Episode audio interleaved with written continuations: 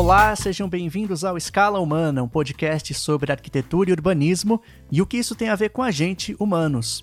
Eu sou o Luiz Fugita e a gente estreia o podcast com um tema muito básico, mas que é necessário para a gente estabelecer as fundações aqui do nosso programa. O que é urbanismo? Escala Humana vai sempre contar com meu amigo Tiago Franco. Ele sim é um arquiteto, né? Tem mais propriedade para falar sobre os assuntos que a gente vai abordar. Eu sou só um jornalista curioso sobre esse tema que vai ajudar aqui a conduzir os programas. Tiago, para começar então, eu queria que você se apresentasse e dissesse por que, que você topou, né, essa empreitada de botar de pé um podcast sobre arquitetura e urbanismo. Oi, Fugita, pessoal. Bom, acho que minha contribuição e meu interesse especial nessa discussão do nosso podcast é trazer um olhar né, da, da arquitetura, do urbanismo, justamente para além do que ele comumente é associado, que é esse olhar focado nas edificações, na, nas construções. Daí, quando a gente fala de escala humana, para nós arquitetos ela é uma expressão que designa uma, uma figurinha na representação dos desenhos. É, mas também ela tem a ver com o tamanho das coisas, né, essa dimensão do ser humano frente às construções. Uma dimensão adequada, confortável. É, e aí a gente tendo a pessoa como sendo o, protagonista. Eu tenho o meu escritório, o Campus Arquitetos, e também leciono. Atualmente eu estou na Universidade Municipal de São Caetano do Sul. E, e, no contato, assim, principalmente com os alunos ingressantes, a gente vê muito isso, né? Esse foco grande nas edificações. É, esquecendo que assim só tem sentido nessa arquitetura toda que a gente faz quando a gente tem a dimensão humana no contexto. Então eu acho que é entender a arquitetura como um meio físico, assim, que propicia a interação entre as pessoas. Legal.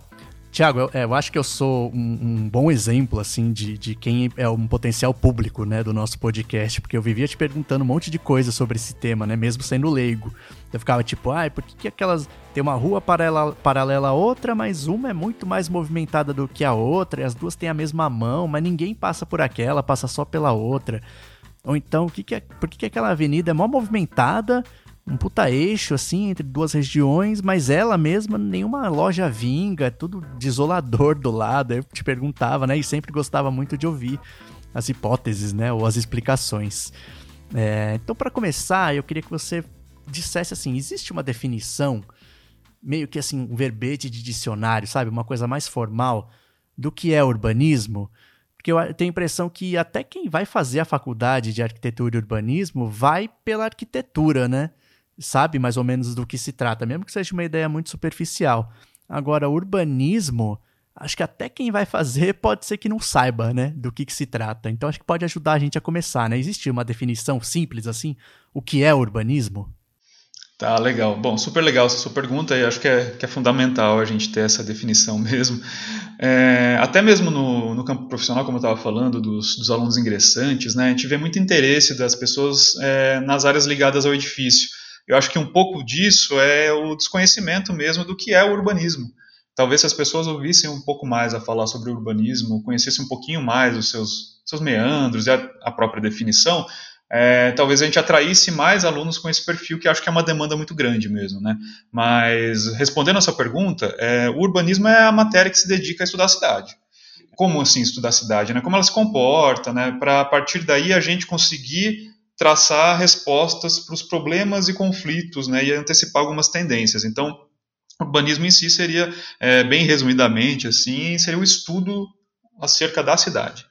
E o urbanismo é tão antigo quanto a arquitetura ou é mais recente? Então, se a gente for é, só observar a, pela ótica do estudo, né, porque se a gente for pensar é, no surgimento da arquitetura ou o surgimento do, da construção da cidade, né, da construção dos edifícios, a gente vai ter discussões aqui filosóficas muito complexas, né? Mas se a gente for pegar só pela ótica do estudo da arquitetura e o estudo do urbanismo, né, a gente vai ter, é, falando em arquitetura, né, por exemplo, o primeiro tratado sobre arquitetura, que define a arquitetura, que a gente tem conhecimento na história da humanidade, ela é do Império Romano, assim, coisa do século I antes de Cristo. Antes de Cristo, hein? Pois é, então tinha lá um romano, né, o Marco Vitruvius, que fez o primeiro registro teórico sobre o que viria a ser a arquitetura. Né? Então, é, é, essa é uma data importante para a gente. Já o urbanismo ele vem como uma demanda da cidade pós da sociedade pós-revolução industrial. Então, são as alterações importantes assim que o mundo sofreu depois da revolução industrial que criaram as condições para a gente ter essa urgência né, do, de se teorizar, né, fazer um estudo sobre a cidade. Nós, há muito tempo, já tínhamos cidades muito importantes, mas só é, mais de 1.500 anos depois né, do primeiro tratado de arquitetura que a gente vai ter o primeiro é, tratado, ou que surge de fato o termo urbanismo. Né? O termo urbanismo ele surge é, muito tempo depois do primeiro tratado sobre arquitetura. Isso é porque antigamente, assim, nesse, nesse tempo que a gente está falando, né, muito antiguidade mesmo, a gente tinha, sei lá, um palácio, uma fonte, algumas casinhas e, e, e, pouca gente, né? Tem alguma coisa a ver com isso ou nada a ver? Tem um ponto principal de virada aí, que é você juntar no mesmo espaço, na mesma localidade, trabalho e moradia. Para gente isso é muito banal. A gente está acostumado com isso há muito tempo. Mas é a Revolução Industrial que traz isso para as cidades. Né? Então, o trabalho né, como produção industrial e a moradia, que é o espaço de descanso. Porque se você for pensar, antes da Revolução Industrial, boa parte da produção humana ela era no ambiente rural, no campo. E as cidades, mesmo as de grande porte, eram espaços de troca, eram entrepostos comerciais, assim. Então você tinha ali as feiras para trocar mercadoria, ou por outro lado, você tinha também algumas que eram fortificações que protegiam o sistema político, administrativo ali de alguma sociedade. Mas nenhuma tinha essa dimensão do trabalho, né, em grande medida, como é, produção humana dentro das cidades. Esse trabalho da produção humana era no ambiente rural. Mas aí quando você tem essa, essa produção industrial, né, as fábricas etc., se alocando na cidade, elas trazem junto com elas uma população muito grande que vem do campo para a cidade. Isso é, causa mudanças muito muito rápidas assim, muito abruptas. Né? No intervalo de tempo muito pequeno, essa chave ela vira assim e aí começam alguns problemas. É, é isso que justamente traz uma série de novos problemas e, e as pessoas começam a se debruçar sobre eles, né? Porque você tem uma forma de produção que era novidade, né? um regime de moradia também que é totalmente novo, as pessoas entulhadas né, nas cidades e de forma muito precária. E aí você começa a ter problemas como salubridade, como lidar com o lixo, o esgotamento sanitário, né? a aglomeração sem muito critério, e tudo isso perto dos polos industriais, que geram todo tipo de poluição ambiental, começa a gerar muito problema.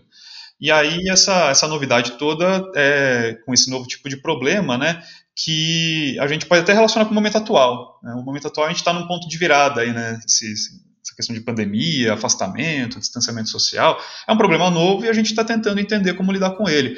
Foi mais ou menos algo similar ali na Revolução Industrial, novos problemas que fazem emergir justamente essa necessidade de dispensar a cidade de uma nova maneira, né, de uma nova forma.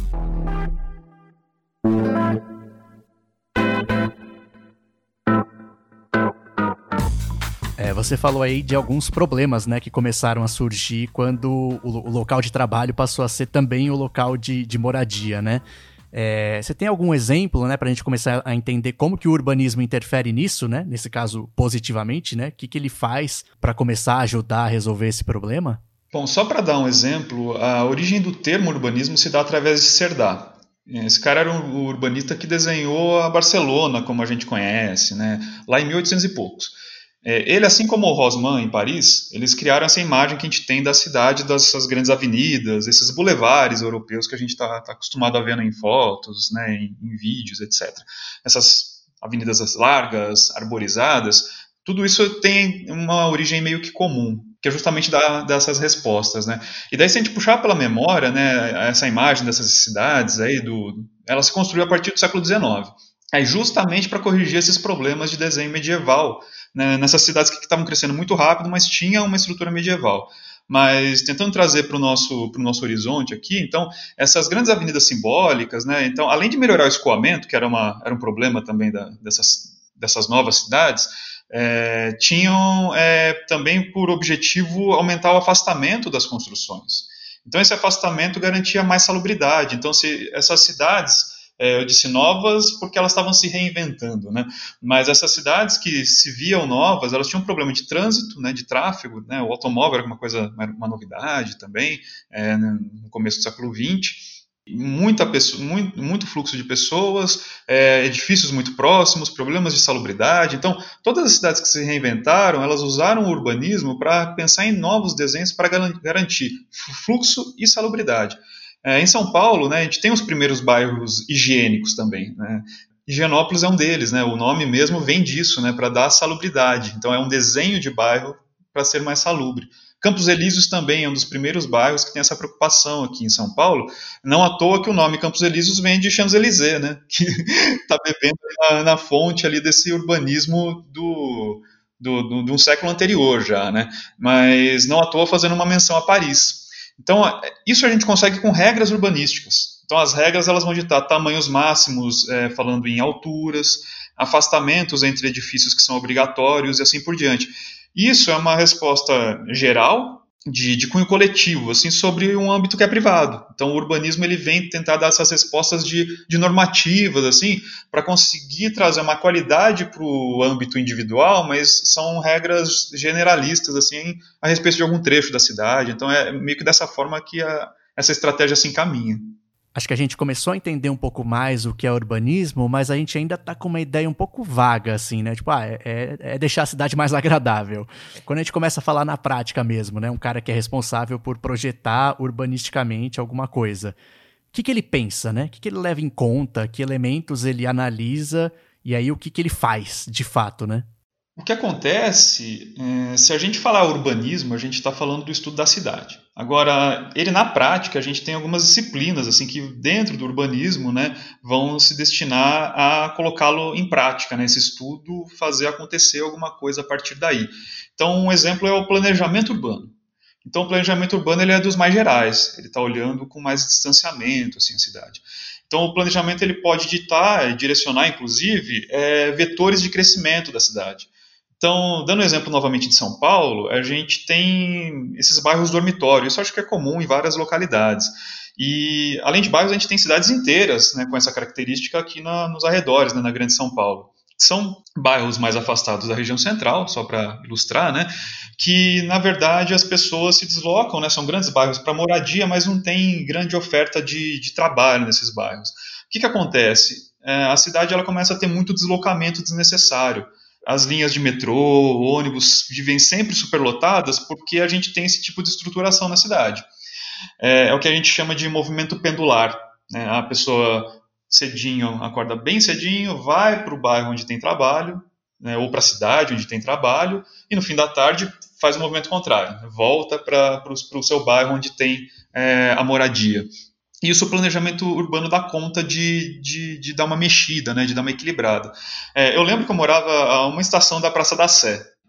E quando eu ia pegar o, o metrô para ir para a escola, né, ou para ir trabalhar, eu lembro que era muito cheio, né, o vagão que chegava da Zona Leste ali, numa estação antes dessa estação que é a estação central aí de São Paulo. E observando, né, antes de fazer a faculdade mesmo, olhava o trem do lado oposto, que ia no sentido contrário, ele estava sempre vazio.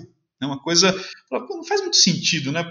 De manhã todo mundo vem e à tarde todo mundo volta, esse inferno e tal. É, o, o trem do outro lado vem tão vazio que dá a impressão que o cara projetou para ser assim, né? Vou fazer assim pro cara lá na outra plataforma ver esse trem vazio e ficar com raiva. e é o tipo de coisa que, mesmo que você invista muito em, em bons trens, né, é, em, em muita quantidade de ônibus, o jeito mais inteligente de corrigir isso é tornar a cidade mais equilibrada. O que, que seria isso? Você fazer é, com que a cidade tenha oferta de emprego equilibrada pelos bairros e oferta de moradia também equilibrada. É, não necessariamente o sujeito que mora na Zona Leste vai ser obrigado a trabalhar na Zona Leste, que mora na Zona Oeste, obrigado a trabalhar, mas se você tiver isso mais equilibrado, você minimiza esses deslocamentos e equilibra ele ao longo do dia. Então, é, você vai ter gente de manhãzinha indo do centro trabalhar na Zona Leste e vice-versa. Então, você otimiza essas vias de transporte. Né? O urbanismo, ele, o planejamento urbano consegue fazer isso. Né? Como ele consegue fazer isso? Induzindo, né? ele consegue encorajar com que uma empresa né, tenha é, alguma regra né, de uso do solo para se instalar num bairro que tem carência desse tipo de empresa e moradia é, e vice-versa, assim por diante. Então, é, é meio que uma. A gente fala em incentivar, mas é quase que você forçar a instalação de edifícios é, que gerem emprego, por exemplo, em, em, bairros que não têm oferta, né? E, e residências, sobretudo as mais populares. Né? Residências populares em bairros que, não, que têm oferta de emprego, que, que, que geram. Né, essa gama de atividades. Isso otimiza abruptamente, inclusive, o sistema de transporte. Então, olha lá como o, o, o planejamento urbano, que é uma disciplina aí dentro do, do urbanismo, consegue atuar diretamente aí na, no, na dinâmica da cidade. Agora que a gente começou a falar de áreas, né, dentro do urbanismo, você tem mais um exemplo para ficar mais claro, né, do que, que, como que essa área se constrói, né? Sim, sim. A, a, a, gente também tem o desenho urbano. Então, se o planejamento urbano ele vai ditar vetores de crescimento e até pensar em, em zonas ou setores e discriminar usos, o desenho urbano ele já é mais miúdo, né? O desenho urbano a gente vai falar um pouco mais da morfologia, ou seja, da forma. Quando a gente pensa desenho urbano, aí já é uma coisa mais palpável do que o próprio planejamento. Então, por exemplo, qual é o aspecto físico, né, a forma dos edifícios? Isso pode ser, inclusive, encorajado lá no planejamento. Por exemplo, é, a gente sabe que a gente tem bairros aqui da cidade que de memória a gente consegue lembrar do formato deles de maneira muito, é, muito facilitada. A região central da cidade de São Paulo ela tem uma cara, ela tem uma característica muito especial. Isso se dá em relação a um tipo de desenho muito específico. Então, a altura dos prédios, o alinhamento deles com a rua, né? Então, isso além de ditar questões relativas à salubridade, como eu já disse, também tem um quê estético, né? E até de memória né, afetiva. Então a gente olha para um bairro e a gente fala, poxa, aquele bairro tem uma cara, aquele outro tem outra cara. Isso tem um pouco a ver com o desenho urbano. E isso pode ser feito também em função de algumas legislações que vão meio que forçar né, o empreendedor, quem vai construir, a se moldar aquelas regras. Eu, eu costumo brincar que assim, o, empreendedor né, privado, ele sempre vai no máximo do que ele pode fazer. E justamente a, a legislação urbanística, né, ela vai meio encapsular essa vontade desenfreada do, do empreendedor. Quando ela encapsula isso, ela meio que dá aquela forma mais grosseira, mais geral, mas ela condiciona um pouco a forma. Então, em função das leis urbanas, a gente tem o desenho da cidade como a gente tem hoje. Ora muito interessante, ora desastroso também. Isso a, a, a gente tem que dizer. Tiago, a gente começou a falar aqui de algumas, alguns problemas, né, aos quais o urbanismo se dedica. É, mas existe, assim, alguma espécie de conhecimento mais consolidado, sabe? Uma coisa que, ah, pelo menos dentro da área, isso é meio consenso, ou é assim, mais ou menos, que se começa a resolver esse tipo de problema urbano. É, existe isso? Ou é tipo, cada problema que surge, puta, o cara vai ter que ter uma puta resposta original para começar a resolver? É, é eu, eu, costumo, a gente costuma falar né, na, na, área da arquitetura e do urbanismo que a gente não tem essas receitas muito prontas para os problemas, mas sim, a gente tem aí alguns conhecimentos já que são, são consumados. Eu, eu costumo comparar um pouco essa área do urbanismo com a própria área da economia. É, ler um jornal, às vezes um jornal fala A, daí dependendo de um outro economista ele fala B e tudo mais, a gente vai ter alguns conflitos aí. É, no urbanismo não é diferente, porque eu acho que as duas áreas elas envolvem é, dinâmica simultaneamente, né, uma dinâmica social, demandas tecnológicas, inclusive, tem a questão econômica no urbanismo. Então, da mesma maneira que a gente tem correntes econômicas ao longo da, da história, inclusive, que umas são contraditórias às outras, o urbanismo também, se a gente for estudar lá atrás alguma coisa e for atualizar, a gente vai ver algumas contradições. Porque como ele se baseia numa dinâmica social e, e na tecnologia atual também, e questões econômicas e, e muito próprias de, um, de uma localidade e tudo mais, a gente pode sim encarar algumas contradições. Legal, Thiago. Eu acho que essa comparação aí que você fez com economia é muito boa, ajuda muito a gente a entender um pouco melhor. Que é meio, ah, existem, né, alguns princípios mais consensuais, né, mais unânimes, digamos, mas também tem, sei lá, correntes, escolas, né, que alguns profissionais levam, acreditam mais em determinada saída para um problema, outros mais em outra via, né? Então acho que dá uma ideia bem, bem clara de como funciona. É, ainda assim, vê se é, se é errada essa impressão que eu tenho, né? Tomando São Paulo como exemplo, mas acho que outras cidades podem, ter, podem dar essa mesma sensação. Me dá uma impressão assim que a gente está muito atrás, sabe? Tipo, nem as coisas que fazem parte desse grupo mais do, do consenso, nem isso foi aplicado, sabe? Parece que a gente está muito atrás em tudo. É, é isso mesmo? É só uma impressão? A gente está no lugar que, que, que uma cidade como a nossa devia estar tá mesmo? Ou não? Realmente tem coisa que já é um conhecimento meio consolidado e que nem esse foi aplicado. Em uma medida, a gente vai sempre estar tá um pouco enxugando o gelo, porque se a gente pegar quando as disciplinas, o próprio urbanismo surge, a gente já tinha muito, muitas cidades no mundo aí já consolidadas, né? então é, fica aquela coisa de, de correr atrás do, do, do, problema. Mas acho que em parte você tem bastante razão, né? a gente poderia ter uma ação mais contundente em relação a isso. A gente tinha uma agência de planejamento muito importante que era a Emplaza, aqui em São Paulo, que é a empresa paulista de planejamento metropolitano, que tinha uma quantidade de dados sensacional até quem tiver curiosidade, tem alguns vídeos da Emplaza no YouTube que são super curiosos, assim, até para a gente ver um pouquinho da história de São Paulo ali, é, vídeos da década de 70, de 80, que registram alguns momentos interessantes da cidade. Então ela, ela foi fundada em 75. É, para a gente ver como a gente retrocedeu um pouco, né? Em 2019 ela foi incorporada por, por outra agência, mas incorporada é um, é, é um eufemismo aí, ela foi extinta.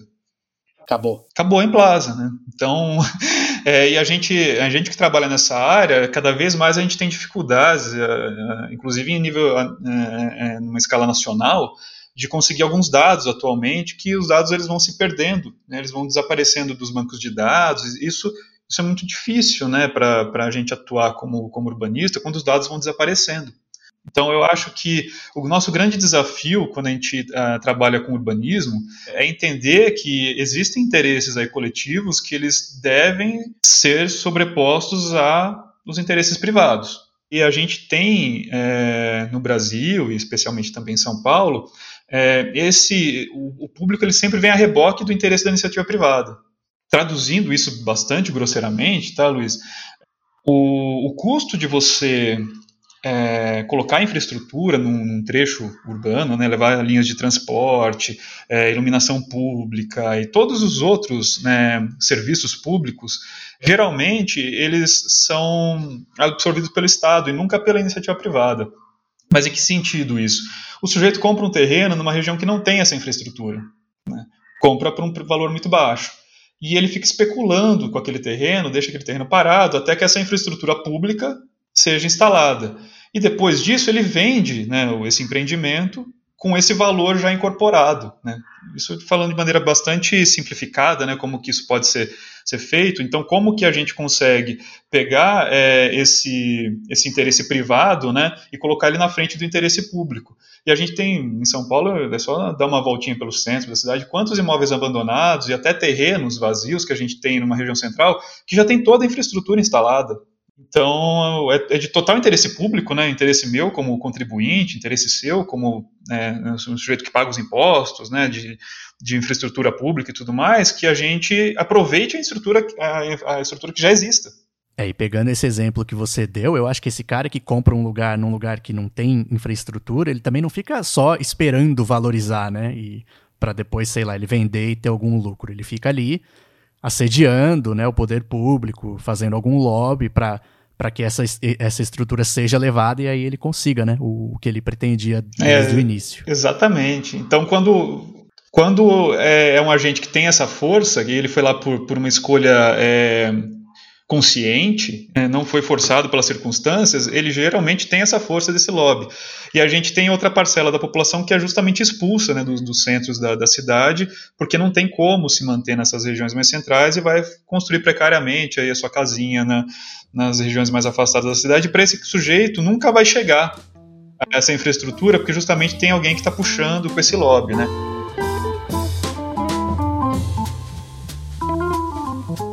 A gente vai tentar, a cada episódio, trazer alguma, alguma indicação de obra, né? Um, um filme, uma série, um livro, que se relacione de alguma forma com o tema que a gente tratou no episódio. Como a nossa intenção é aproximar né, a arquitetura e o urbanismo da vida das pessoas, acho que né, todo mundo vê filme, todo mundo vê série, então é uma ótima forma de fazer isso. É, a gente começa então aqui o nosso quadro Arquitetura para Viver.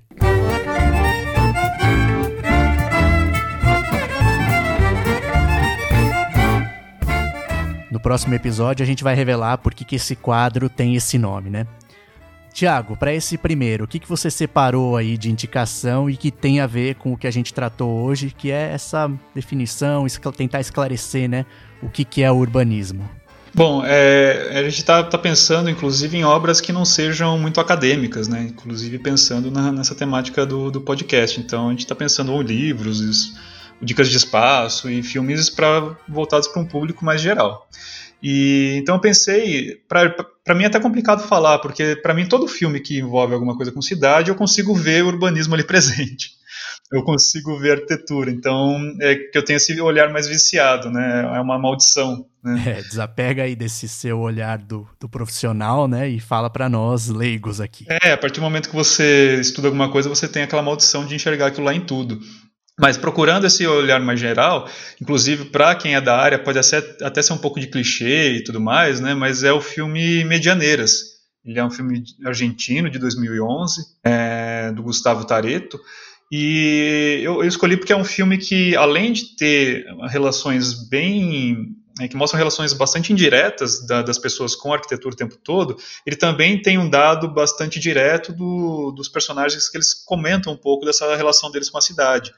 Uma das, da, das personagens ela é arquiteta, né, então ela fala um pouco disso e tal, mas não é aquele filme que é voltado para o público ou pressupõe um conhecimento prévio, muito pelo contrário. E o que eu acho que é legal é que, além das observações que eles fazem sobre a cidade, né, que é bastante direta, meio que narrativa mesmo, existem algumas nuances ali do filme que a gente vai reparando, né, como que eles interagem não só com a cidade, mas com até o próprio ambiente deles, o, espaço mais reduzido. Então, como esse episódio inaugural do podcast, eu acho que é um filme que vai abarcar muita coisa, até do que a gente vai falar mais adiante. Então, desde o, da relação deles com os móveis, que não são narradas, não é o foco do filme, mas é um filme muito arquitetônico. E é um filme muito gostoso, porque para um público mais, mais geral, não é um filme que fala especialmente de arquitetura, não é um documentário. Então, é um filme que fala um pouco de relações humanas, que é um pouco do que a gente quer abordar aqui. Então, acho que é sempre interessante, sempre o que me interessa é um pouco isso, né? Então, olhar como a arquitetura, como a cidade, ela é um suporte para essas relações humanas que acontecem ao longo da cidade, dos espaços, dos móveis, enfim. É, sendo esse o foco, acho que o filme ele cumpre plenamente essas, esses quesitos aí do, do nosso próprio, do próprio podcast. Legal, eu não assisti ainda o Medianeiras, né, mas ele sempre me foi muito bem recomendado. E isso que você falou de como a arquitetura aparece nele, eu imagino que fique de uma forma muito natural, porque quem me indicou, indicou muito entusiasmado assim, mas não por essa via, né? Não, não acho que as pessoas se ligam mais na história, em outras coisas. Então acho que não ficou uma coisa forçada, sabe? É um, como se fosse um sobre arquitetura ou para arquitetos, né? Muito menos um tratado sobre arquitetura. Então, no nosso episódio de estreia, a primeira indicação aí do Arquitetura para Viver é o filme Medianeiras, da Argentina, de 2011.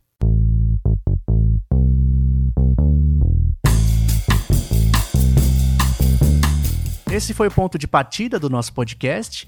É um projeto pessoal nosso, né? Então não temos verba e também a gente não tem tanto tempo, né, para fazer. Então a gente planeja começar com uma periodicidade mensal, né, para começar. É, mas a gente já tem um Instagram, tocado pelo próprio Thiago, com quem a gente conversa aqui, e pelo William Ladessa, que eu não conheço, mas espero conhecer depois da pandemia, né? E esse Instagram a gente pretende ter uma periodicidade um pouco mais frequente, fazer ele semanal, né? Então quem quiser, segue lá o Escala Humana Podcast, que a gente vai colocar algumas informações sobre os episódios, né? Tudo que a gente puder sobre o tema. Obrigado aí, pessoal, por terem ouvido esse episódio de estreia. E obrigado, Thiago. Até o próximo programa. Tchau, gente. Tchau, tchau, Luiz. Obrigado pela abertura. E já de antemão, peço desculpas aí se ainda tô com alguns vícios da, da academia, mas eu pretendo ir me desgarrando aos poucos e trazer essa linguagem mais direta e nesse bate-papo aí de arquitetura e urbanismo com, com vocês. Aproveitando a deixa, eu queria até fazer um pedido, né? É, quem puder dar um retorno para a gente é muito valioso, né? Ainda mais nesse começo. Então mandar sugestões de pauta, falar coisas que podem melhorar, né? A gente já tem aqui uma listinha de assuntos para abordar, né? Então falar um pouco de Brasília, é, aquela coisa que a gente comenta sempre, ah, prédio novo tem parede fina, eu ouço tudo que o, o vizinho faz, é um saco é, tentar falar um pouco até sobre imóveis, né? Eu tinha uma dúvida, por que cadeiras são tão caras? Parece que é um móvel desproporcional, né? O tanto que ele é caro para o que ele parece ser, sei lá, diante de uma estante. É, então a gente pretende abordar, esses assuntos já estão aí na, no nosso radar, mas sempre é legal ouvir o que, que o pessoal quer ouvir, né? Então quem puder, pelo próprio Instagram, mandar um, um retorno aí, né? Críticas, sugestões, pra gente é muito bem-vindo. Obrigado, até o próximo.